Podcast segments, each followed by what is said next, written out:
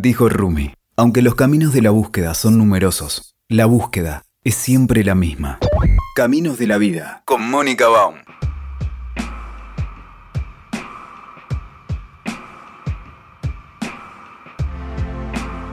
Bueno, buen día. ¿Cómo estás, Rubén? Buen día, Mónica. Muy bien. bueno, bienvenido. de acompañarte. En serio, qué suerte. Bueno, estamos hoy con Rubén Tartaglia, que él es eh, psicólogo social. También nos contó que estudió algo de arquitectura, estaba a punto de recibirse y, cambió, así que eh, es una historia que si después eh, nos queda un espacio lo vamos a traer. Pero una de las principales actividades que desarrolla Rubén es las constelaciones organizacionales. Y hoy quisiéramos eh, girar en torno a esto, porque tiene que ver con principalmente el, desempeño que tenemos todos en algún ámbito eh, laboral. Entonces, eh, vamos a trabajar el tema de las constelaciones con ese abordaje. Lo que quisiera, Rubén, es que nos expliques antes, brevemente, primero, qué son las constelaciones familiares. Y por otro lado, ¿cuál es la diferencia sustancial con las organizacionales? O sea, ¿cuál es la diferencia? Bueno, las constelaciones familiares vienen de la mano de Bert Hellinger. Llegan a la Argentina en el año 99 a través de Tio Boltzmann. Y básicamente lo que nosotros buscamos en las constelaciones es tener una comprensión acerca de lo que está pasando y por qué está pasando. Generalmente nosotros tenemos problemas e intentamos de una y otra forma resolverlos y estamos como en un círculo, ¿no? Claro. Que no, que no sabemos qué hacer, intentamos de una forma u otra. Claro. Y lo que hacen las constelaciones es hacer tangible lo intangible. Cuando digo tangible lo intangible es aquello que me tiene atado a un problema, yo lo desconozco. Generalmente tiene que mm. ver con un desorden, algo en el sistema. Nosotros trabajamos en forma sistémica. Trabajar en forma sistémica significa que miramos a los sistemas, en este caso, empecemos por la familia, como un todo. Y cuando lo miramos como un todo, supongamos que haya un problema entre dos personas, no miramos solamente el problema entre esas dos personas, sino que miramos todo el sistema, porque muchas veces la problemática de esas dos personas puede ser consecuencia de otra situación que se da en otro ámbito del sistema y repercute en esto. Entonces, lo que hacemos con las constelaciones familiares es poder mirar qué hay detrás de ese problema. Y cuando la persona puede entender cuál es la dinámica, que tiene atrapado este sistema, porque siempre esto aparece como una, como una mirada de solución, ¿cierto? El sistema mm. siempre está buscando equilibrio y orden. Ah, qué interesante esto, es muy promisorio, muy optimista esta visión. No, es que es así, el sistema siempre está buscando equilibrio y orden. Y a veces se desordena con tal de buscar un equilibrio. Entonces, una de las mm. preguntas es ¿por qué está pasando esto? ¿Para qué está pasando esto? ¿Para qué? ¿Qué está diciendo esto que está pasando? Entonces, comenzó con las constelaciones familiares esto, que empezó Hellinger, y básicamente lo que tratamos de hacer es descubrir qué hay atrás de una problemática. Y usamos eh, representaciones espaciales, mm. porque la imagen es muy fuerte. Yo puedo tener un problema en la cabeza y cuando lo pongo en una imagen, como si fuera un diagnóstico con imágenes, uno tiene unas compresiones tan increíbles. El otro día eh, estaba leyendo una, nota de Gunther Weber, que es como el padre de las constelaciones mm. organizacionales, y dice que la primera constelación que le hizo Bert Hellinger a él, hasta el día de hoy la recuerda y hasta el día de hoy sigue teniendo impacto en su vida.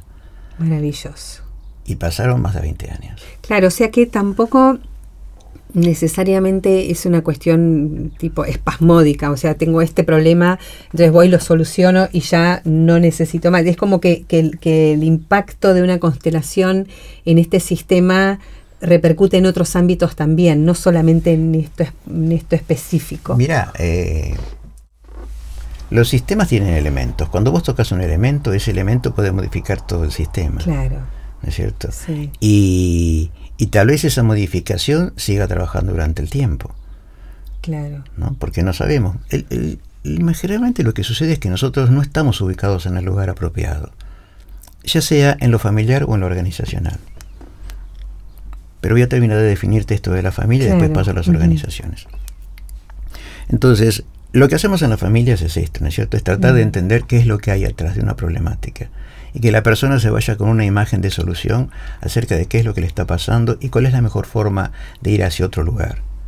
Esto implica em, una propuesta de resolución, o sea, el camino de la solución. ¿Por qué te lo pregunto? Porque eh, a veces mi temor es que esto quede en el ámbito descriptivo. Bueno, describo este cuadro, este sistema está con estos problemas. ¿Cuál es o cómo se produce el paso hacia la solución de esto para que realmente la vida se transforme? La transformación viene porque cuando vos haces una constelación, lo primero que descubrís es cuál es el desorden, cuál es la problemática. Y después el paso siguiente es ver cómo se ordena esto. Claro. Y esto es algo que se le muestra a la persona, ¿no es cierto? Nosotros nunca decimos lo que tenés que hacer. Nosotros mostramos y a partir de eso que ve la persona, define qué es lo mejor para él. ¿Eh? Entonces nosotros acompañamos este proceso. Por eso nosotros cuando nos sentamos a constelar, la persona se sienta primero y después nos sentamos nosotros, mm. porque es la persona la que tiene toda la información. Nosotros lo que buscamos eh, en las constelaciones es potenciar a la persona, es que la persona se dé cuenta, es que pueda entender el proceso que está viviendo. ¿Puede suceder que una persona diga, sí, yo lo veo, pero no lo puedo resolver o no quiero, o ese bloqueo que suele suceder? Sí, pueden pasar dos cosas. Primero, porque a lo mejor no está viendo lo que tiene que ver. Porque ah. muchas veces la persona viene y dice, el problema es mi mamá. Y cuando empezamos a resolver el problema, el problema es el papá. Hay una, hay, hay una conversación interna, creyendo que el problema está en un mm. lugar y no salimos de ahí. Y a lo mejor el problema no tiene que ver con eso. Si el problema hubiera tenido que ver con eso, algo hubiera pasado ya. Claro, es, muy lógico esto, es cierto. Entonces uno cree que el problema es este y a lo mejor el problema está en otro lugar. Generalmente sucede eso. También puede pasar que hay gente que viene a contar lo que le pasa y no quiere resolver. ¿Puede pasar esto? es muy eh, loco. No puede pasar, no pasa. Que sigue esperando en el afuera una solución mágica. Porque hay, hay gente que se siente víctima. Claro. Y no Siempre volvemos a lo mismo. En esta, esta sensación de sentirse víctima y no protagonista, sucede que, bueno, yo a veces pregunto, ¿vos querés resolver o querés contarme lo que pasa? Muchas veces he tenido que hacer esta pregunta. Claro. Eso parece que no, pero es, es un movimiento que le permite ir a la persona hacia otro lugar. Lo que pasa que también, y, no quiero alargar esta, esta, esta parte de la entrevista, pero digo, también hay una hay un hábito que cultural y religiosamente está muy instalado. Porque donde yo espero que la ayuda venga de afuera. O sea, sea de un Dios misericordioso que aparte se compadece del pecador que soy. Y entonces yo siempre quedo acá esperando algo como, mágico. Acabas de decir una palabra interesante. El que se compadece está como víctima. Mira lo que me pasa. Y en este mira lo que me pasa siente que no puede accionar. Y si no puede accionar, entonces está esperando una ayuda de afuera.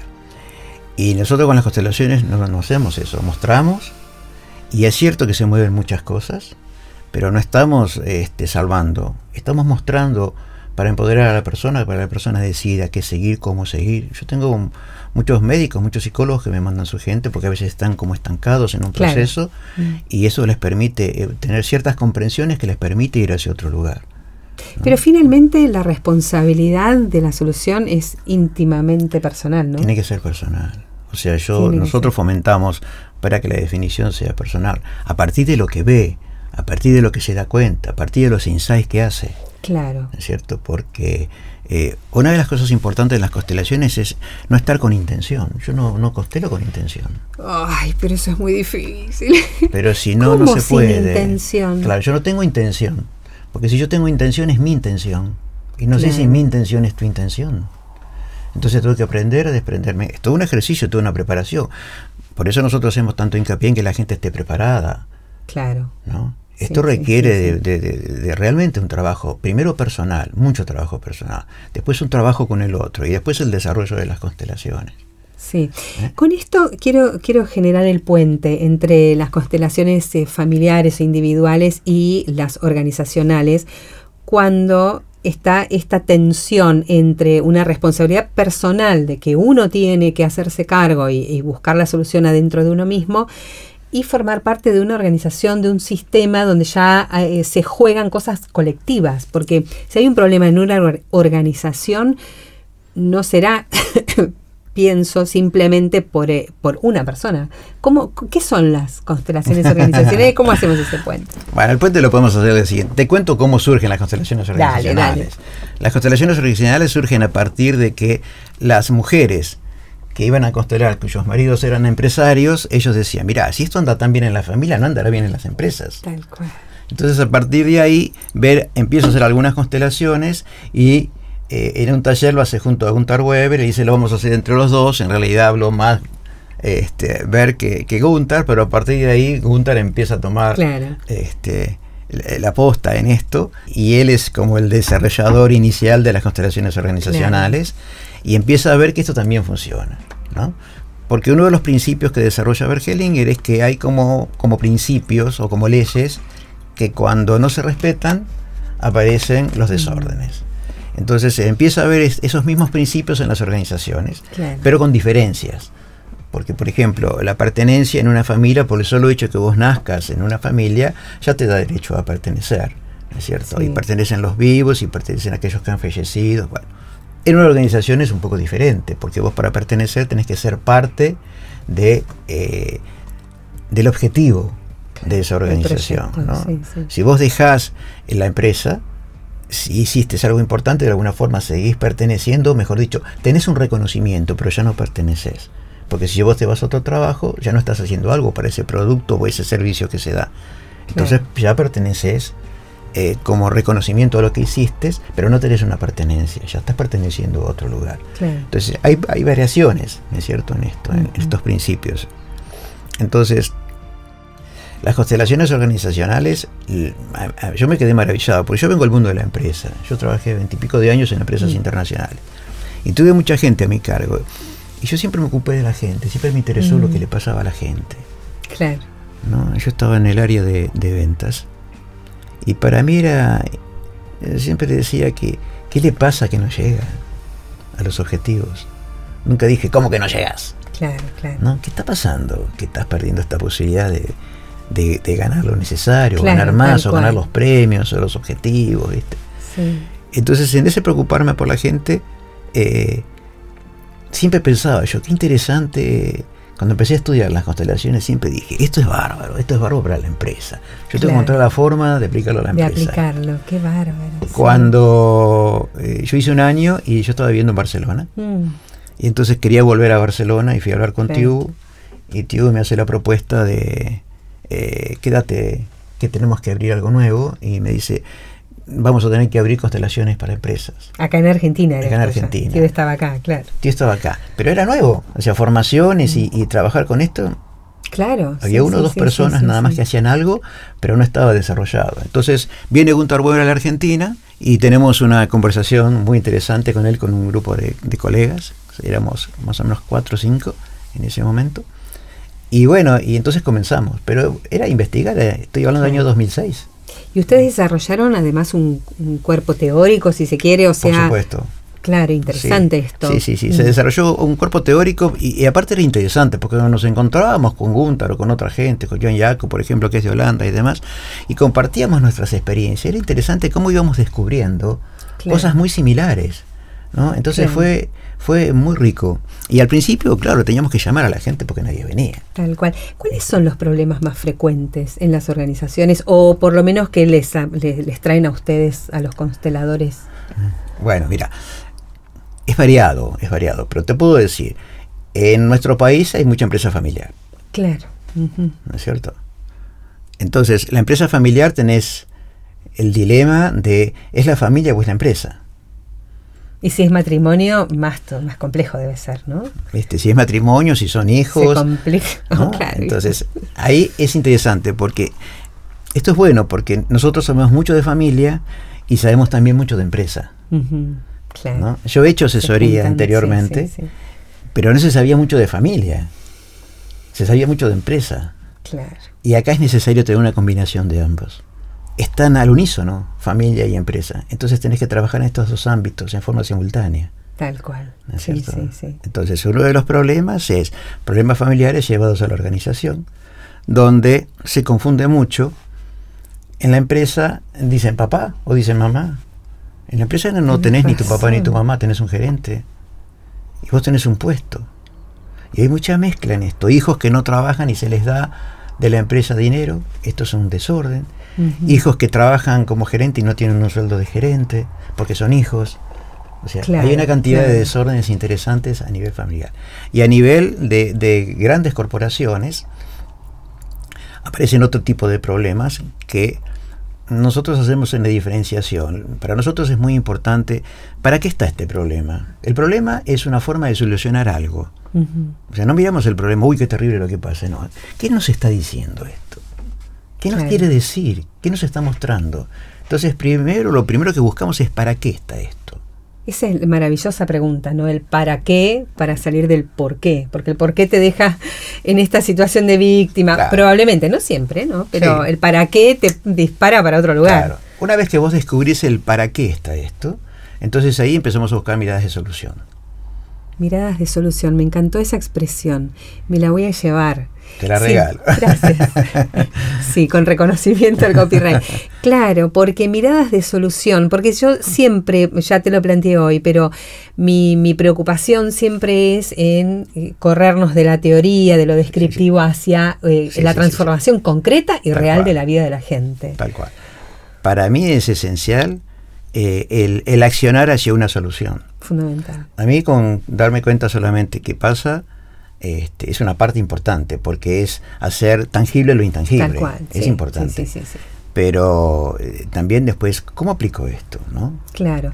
Una pregunta, Rubén. Em, tenemos en Argentina, es interesante esto de que, hay muchísimas empresas familiares. De hecho, yo vengo de, un ámbito donde, donde los emprendimientos de mi padre se han, digamos, eh, diversificado entre los hijos. Ahora, mm, en Argentina también eh, hay un ámbito muy fuerte que ha crecido en estos últimos años, que es el mundo de las ONGs, donde yo creo que hay un componente vocacional eh, eh, ineludible, o sea, el que trabaja en una ONG en general es porque tiene un compromiso vocacional muy fuerte. Y también está el Estado, que ahí sí que tenemos para trabajar. ¿Cuál, ¿Cuál es, según tu visión, cuáles serían como las diferencias o, en el abordaje o en los problemas que traen estos ámbitos diferentes, estos tipos diferentes de entidades?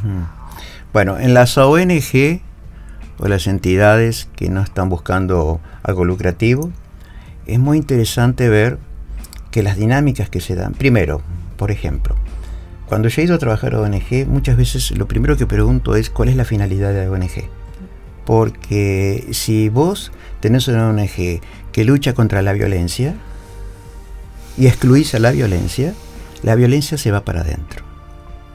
Porque estás excluyendo. Todo lo que se excluye se atrae. Excluir y no, quiero, no queremos que haya violencia. Claro, es cierto. ¿Entendés? Sí, la violencia forma parte de la vida y el tema es que haya coherencia, porque si no hay violencia no hay acción. Entonces tiene que haber algo de acción. la energía de la violencia es positiva. utilizada para la acción, para el buen accionar. Pero en cuanto yo quiero negar la violencia, como si la violencia tendría que desaparecer de la vida, generalmente estoy trabajando, estoy excluyendo, y todo lo que se excluye se atrae. Entonces en las organizaciones muchas veces pasa eso, ¿cierto? Que aquello con lo que yo lucho se va hacia adentro. Entonces es muy interesante porque se pierde la finalidad. Otra de las cosas que he visto las veces que he trabajado con ONG o con instituciones es que se genera tal problemática interna que no se ve a la gente, no se ve la finalidad. No se ve a la gente de afuera, a la sociedad. No se ve el objetivo. Claro, claro. O sea, queremos hacer esto, pero estamos tan nosotros mirando lo que nos está pasando que nos perdemos un poco en lo que realmente tenemos que hacer con la gente. Nuestra finalidad es esa. Pero empiezan a aparecer circunstancias internas, ¿no? Por eso es una de las preguntas primeras que hago. ¿Cuál es la finalidad de esto? ¿No? Porque es muy importante ver cómo se está, cómo está poniendo el objetivo, de qué manera se pone el objetivo. Y en cuanto a lo estatal, eh, es un tema, es un tema importante, porque en lo estatal eh, hay ciertas reglas de jerarquía que se deben de cumplir. ¿No es cierto? O sea, entre los órdenes importantes tenemos la pertenencia, el equilibrio entre dar y tomar, las normas y las reglas, y todo eso está atravesado por las jerarquías. Entonces sucede, por ejemplo, que como hay mucho puesto político, claro. viene alguien a un puesto que tal vez no tenga conocimiento y los empleados que hace tiempo que están no son respetados, entonces esto ya es un problema. Un desorden. Es un desorden. Es un desorden. ¿cierto? En principio. Pero también es un desorden porque viene alguien con un cargo de jefe y estos empleados dicen, este no sabe nada, entonces yo no voy a hacer lo que dice. O a veces sucede que como no sabe nada, hacen ellos el trabajo de él. Claro. Y cuando ellos hacen el trabajo de él, lo están sosteniendo. ¿Entendés? Porque dice, no, pero no sabe cómo se Entonces yo lo voy a hacer como se hace. Bueno, pero si vos haces lo que hace, no salta a la luz qué es lo que está haciendo esta persona. Que no está haciendo incluso. Claro, que no está haciendo. Entonces, de alguna forma, lo sostienen Claro. ¿Y cómo trabajamos el tema de la lucha del poder político? Porque, mm, por ejemplo, en el Estado, más que, creo que probablemente más que en otros ámbitos, o, por lo menos en los que yo más conozco, la presencia de los gremios, que tienen una aspiración legítima de la defensa del trabajador, también eh, llevan sobre sus espaldas una lucha por el poder político partidario habitualmente que es eh, muy encarnizada, donde ahí también se desordena, porque ellos se ponen a la misma par de... Por eso te decía, qué importante saber cuál es el objetivo, hacia dónde vamos, porque tal vez ahí el objetivo se pierda, porque el objetivo es, defensa de los trabajadores, no la búsqueda del poder. Pero en general es al revés. O muchas veces se ve que es al revés. Pero porque no hay un tema de identidad clara. Identidad es, ¿qué hacemos nosotros? ¿Para qué estamos? ¿Estamos para tener poder o estamos para defender al trabajador y que tenga sus derechos y demás. Cuando esto se tergiversa, se pierde la finalidad, se pierde el objetivo. Y entonces empieza a aparecer toda la problemática que conocemos.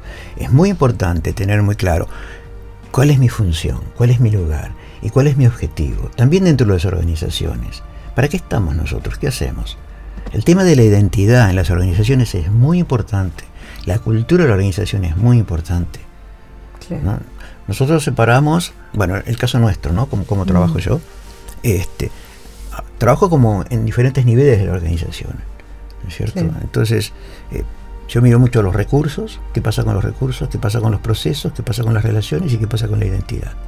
Interesante, son como cuatro, como cuatro niveles. Cuatro niveles. En función de estos niveles me voy dando, me voy dando cuenta si la empresa es este, eficaz, eficiente o excelente. Claro. Pero es fundante que la gente sepa qué estamos haciendo, hacia dónde vamos. Hay algo que se llama principio rector, que es cuál es la fuerza que nos mueve. Claro. Y, cuál es el, objetivo nuestro? Porque si perdemos de vista el objetivo, empiezan a pasar estas cosas. Que empieza a aparecer el poder como una necesidad que en realidad no debería serlo. Claro.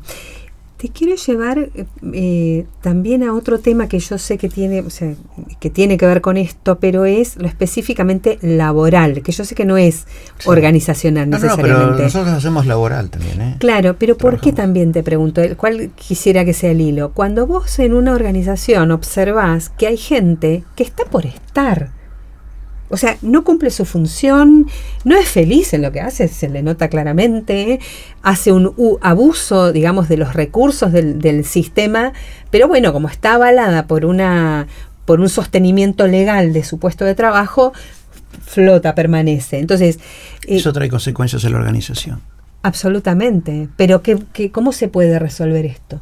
Haciendo consciente lo inconsciente. Y si después, una vez que vos sabés lo querés sostener, bueno, es otra cosa. Pero traer a la luz esto, ¿entendés? Pero muchas veces pasa esto que te decía, la gente lo sostiene al compañero, que no hace nada, entonces hacen eso. No hagas nada, haz lo que dice tu jefe, deja que quedes puesto, que esto no sale bien porque este no hace nada, y entonces algo hay que hacer con eso. Pero como la gente muchas veces lo sostiene, Sí, sí, sí, entiendo lo que Forma parte del problema. O sea, yo quiero que el problema desaparezca, pero lo sostengo. ¿Y cómo, cómo podemos abordar la diferencia o cómo se comprende la diferencia entre las constelaciones del ámbito laboral y las constelaciones que tienen que ver más con lo organizacional? Sí, la diferencia es la siguiente. Lo que es la organización es propiamente la empresa, ¿no es cierto? Y lo que es lo laboral, ¿qué me pasa a mí en esta organización?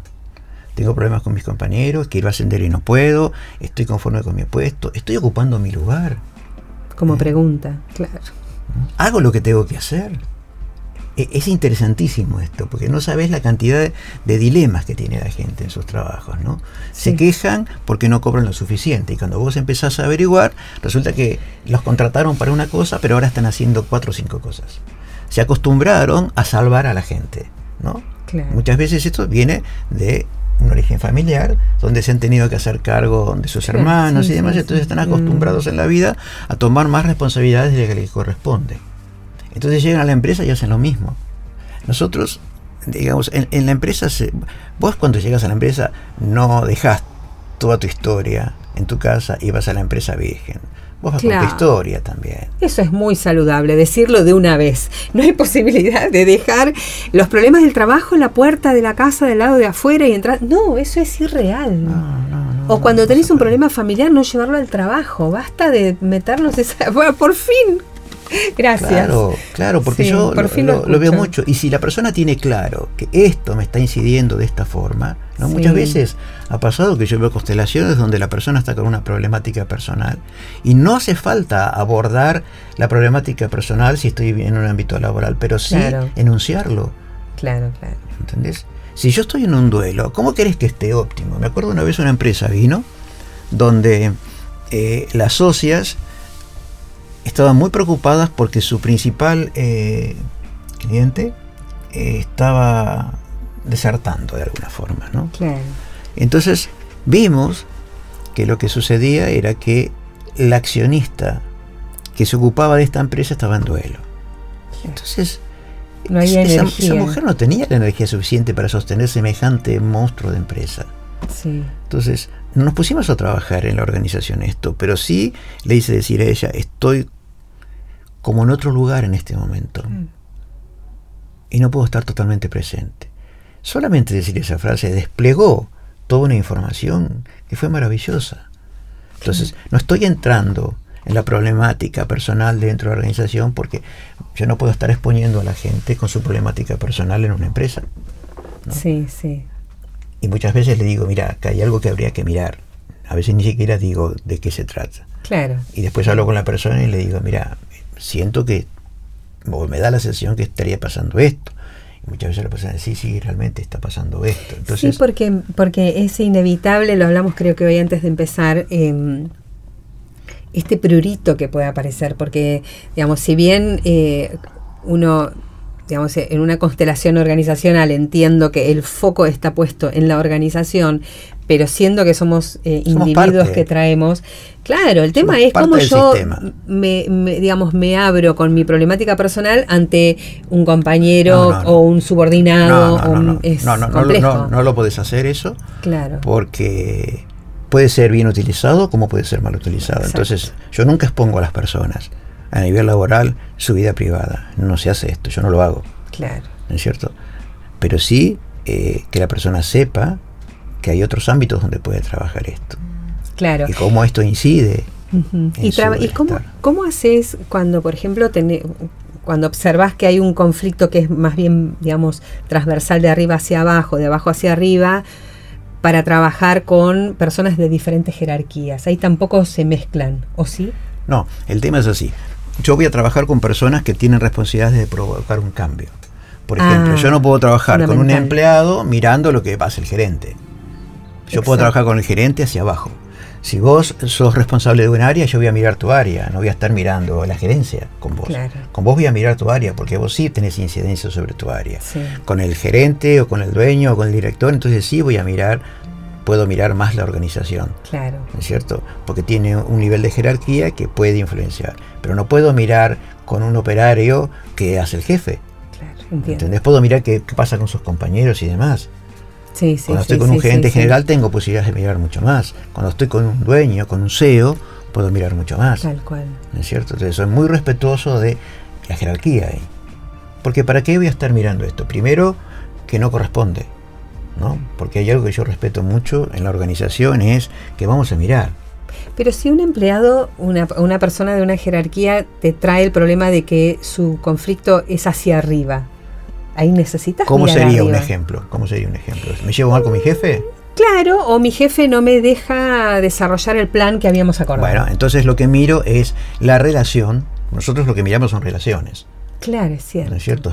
Los, vínculos, las relaciones. entonces miro la relación de él, de este subordinado, con su jefe. Pero no estoy entrando en lo que hace el jefe, estoy mirando la relación de ellos.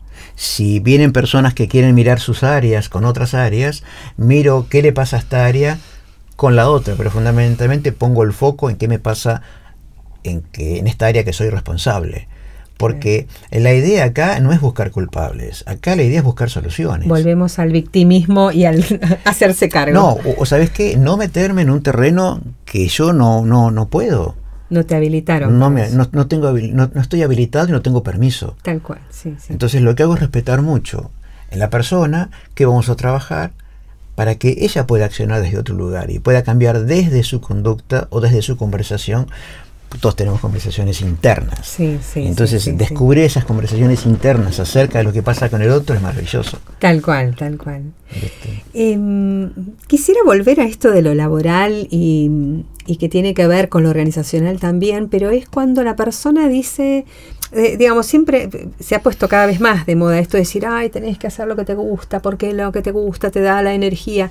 Ok, pero hay también una realidad que entra en tensión con esto, que es la necesidad de un trabajo para pagar las cuentas. ¿Sí? ¿Cómo vamos de, la ilusión al realismo? Hago mucho hincapié en esto yo. ¿Ah, sí? Sí. Para mí es muy importante que la gente haga lo que le gusta. Y cuando vos haces lo que te gusta, encontrás la forma de ganar dinero. Lo que no tenés que hacer es hacer un trabajo para ganar dinero. Porque se pierde fuerza. El objetivo tiene que estar en lo que me gusta y en lo que doy hacia la comunidad, en lo que ayudo al otro. Me suena, perdón, pero mi, mi, lenguaje corporal tiene más que ver con la, la masa de gente que, que está ahí haciendo lo que puede. Sí, y yo siempre hago hincapié en esto. Bueno, estás haciendo lo que podés. Seguí haciéndolo, pero empezá a mirar qué te gusta. Entonces empezás a generar pequeños espacios de eso que te gusta y tal vez en un futuro eso que te gusta se transforme en tu profesión, que fue lo que yo siempre hice. Que eso no, necesita ser un cambio violento. No hace falta ser un cambio violento, pero si vos tenés espacios de satisfacción, ya es un alivio. Cuando vos trabajás en algo que no te gusta, ni bien cobraste, gastás todo el dinero. Claro. Porque necesitas compensar tanto sacrificio. Entonces estás como siempre estancado y, gastas el dinero en cosas superficiales que no son esenciales para vos y, de pronto te quedas sin dinero. Cuando vos trabajas en algo que te gusta, ya estás teniendo placer. Entonces no tenés que ir a compensarte después, porque ya es una compensación diaria. Entonces, yo recibo mucha gente que a veces está trabajando en lugares donde no están muy cómodos o que no les gusta mucho y hago hincapié, bueno, pero ¿qué es lo que te gustaría hacer? Entonces, elegí ¿Cuáles son las cosas que más te gustan en la vida? Y a partir de ahí, ¿cómo se puede hacer dinero con esto? Claro. ese... Yo a partir, a partir de, lo que me pasó a mí. Eso te quería pedir, con todo respeto, pero, pero incluso porque ya estamos cerrando, el tiempo se nos está yendo, pero a mí me gustaría que nos compartas algo de tu historia personal que te hizo también eh, tomar este tipo de decisiones, ¿no? O sea, y, cuán radical fue, porque también suena esto, no, tenés que hacer lo que te gusta y vos decís, bueno, listo, mañana renuncio, y tampoco ese es el mensaje. No, no, no, no. No se puede.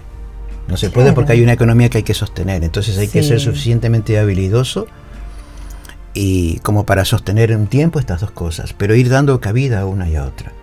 En mi caso, a mí me gustaba mucho el arte, mm. de chiquito, ¿no? Este, y yo estudié arquitectura todos me decían que estudiara ciencias económicas porque yo iba muy bien con las con, las matemáticas. con la contabilidad, era muy ah, bueno. Naturalmente era muy bueno. Entonces todos me decían, tenés que ser contador, tenés que ser contador. Incluso llegué a ir hasta la facultad para anotarme. Y cuando entré dije, ¿qué, voy a hacer yo acá? No, y me fui. Mm. Y entonces este, me anoté en arquitectura. Y empecé a trabajar en arquitectura y, y, me fue muy bien y trabajaba en una casa de... Primero trabajé en una casa de, de un arquitecto muy interesante, porque era un hombre que había viajado mucho y traía cosas, propuestas muy interesantes para la Argentina. Tuve la suerte de trabajar varios meses con él, aprendí mucho. Y después entré a trabajar en una casa de diseño italiano y ya me estaba por recibir de arquitecto. Pero hubo un acontecimiento en mi vida difícil, que fue que eh, matan a mi madre. Y realmente esto me devastó a mí. Mm. Me, llevó a un lugar de, mucho dolor y me sentí muy confundido porque eh, no solamente fue el acontecimiento malo, sino que eh, me pedían dinero, el juez me pedía dinero, ah, la policía me pedía dinero. Entonces fue muy difícil, fue muy difícil, tenía en ese momento 27 años, 26, 27 años. Y fue un momento realmente de quiebre para mí. Y entonces me quedaban dos caminos, o dedicarme a la venganza, o tratar de que la muerte de mi madre tuviera un sentido más importante. Y creo que en honor a ella dije, voy a hacerlo mejor. Y este dolor que yo no siento contención, porque no encontraba a quien me contuviera, yo estaba haciendo psicoanálisis en ese momento, pero no, no me alcanzaba, no me resultó. Dije, me voy a dedicar a averiguar qué se puede hacer por la gente cuando está transitando estos momentos de tanto dolor. Y entonces empecé a estudiar psicología social, empecé a estudiar astrología. Astrología, qué interesante, qué mezcolanza más linda. Hice astrología porque un amigo muy querido mío me había dicho, me había anticipado que en el 83 iba a pasar algo muy fuerte en mi vida. Yo, uno piensa, bueno, mi caso, ¿viste? Claro. Realmente que fue muy difícil para mí. Pero para mí es muy importante no lo que nos pasa, sino qué hacemos con lo que nos pasa, ¿viste? yo siempre fui muy mm, de tratar de mirar desde el buen lugar. Y esto se lo debo a mis padres. Yo tenía unos padres maravillosos. Con sus limitaciones, con sus posibilidades. Pues yo estoy muy agradecido porque yo siempre pienso cuántas cosas tuvieron que dejar de hacer por nosotros, ¿no? Nosotros somos, somos tres. Ah, este, y, y, siempre valoré lo, lo, que nos dieron nuestros padres, ¿no? Y que no es que fue así, oh, me dieron todo. No, me dieron lo que pudieron pero para mí fue suficiente. Qué, maravilloso este sentimiento que, aparte resuena muy fuerte porque se nota que lo tenés. Yo lo que mm, inevitablemente te quiero hacer una última pregunta, pero es en, esta situación en que está nuestro país, cómo, ¿cómo trabajamos en las empresas? ¿Cómo recuperamos la esperanza? ¿Cómo recuperamos la estabilidad? ¿O cómo la sostenemos? Eh, cómo sostenemos la confianza en, el éxito. Yo me imagino que, mucha gente que está buscando ayuda lo primero que recorta son gastos superficiales y entonces eh, una ayuda que podría ser de fondo la deja de tener. ¿Cómo lo miran ustedes esto? Yo lo que creo, eh, para mí es esencial el trabajo con uno mismo. Hay mucha situación agobiante. Claro, exacto. Las situaciones agobiantes, ¿cómo se resuelven? teniendo una base eh, sólida. Y la primera base sólida es este, las raíces. Entonces trabajar las raíces, ya sean familiares, étnicas, trabajar con uno, potenciarse uno y ver desde mi lugar qué es lo que yo puedo hacer. Porque si estamos esperando todo del otro, todo del otro, todo del otro, esto es muy frustrante. ¿Qué es lo que nos pasa a nosotros como sociedad? Estamos en este momento, claro. Siempre estamos, esperando que el otro nos dé una mano, que el otro nos salve. Y, entonces estamos como víctimas, como el tango. es cierto. Nos quejamos en vez de accionar. ¿El tango qué es? El tango... Ah, Se queda en lo descriptivo. Me queda en la queja. Mirá lo que me hizo la percanta, ¿viste? Y no acciono, me quejo. Sí. Y tenemos que salir de ese lugar. Tenemos que ir hacia, hacia el protagonismo. Y esto es cada uno desde su lugar, ocupando su lugar, mirando hacia dónde quiere ir, tratando de luchar por aquello que, más le gusta. ¿eh? Que no es fácil, claro que no es fácil. Pero es hora de que despertamos y empecemos a hacernos cargo nosotros de lo que está pasando. Si no parece que siempre hay, hay otro que tiene la culpa. Y, y yo estoy como enajenado y ni siquiera resuelvo mis cosas. Claro, es cierto. ¿Entendés? Ni siquiera. Yo veo a la gente que está todo el tiempo mirando la noticia, la noticia, la noticia, la noticia. Y cuando le empezás a preguntar por sus cosas, están perdidos.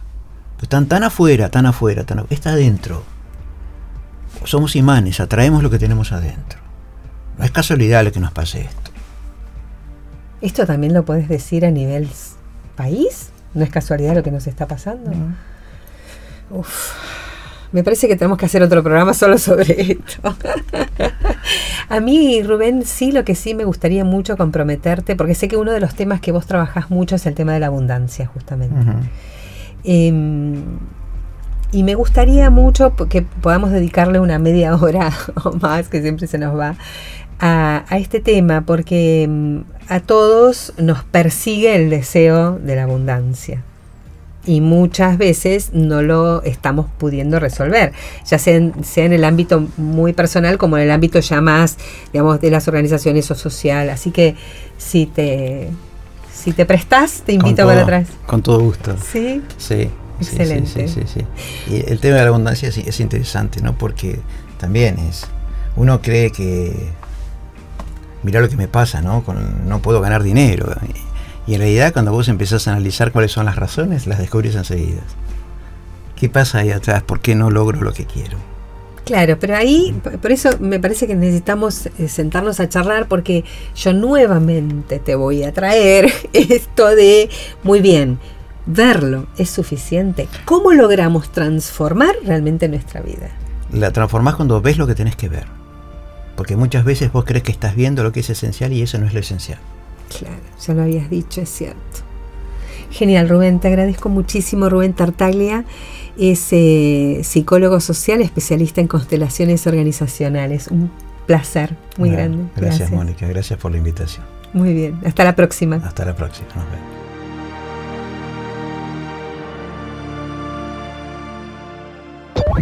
Escuchaste Caminos de la Vida con Mónica Baum.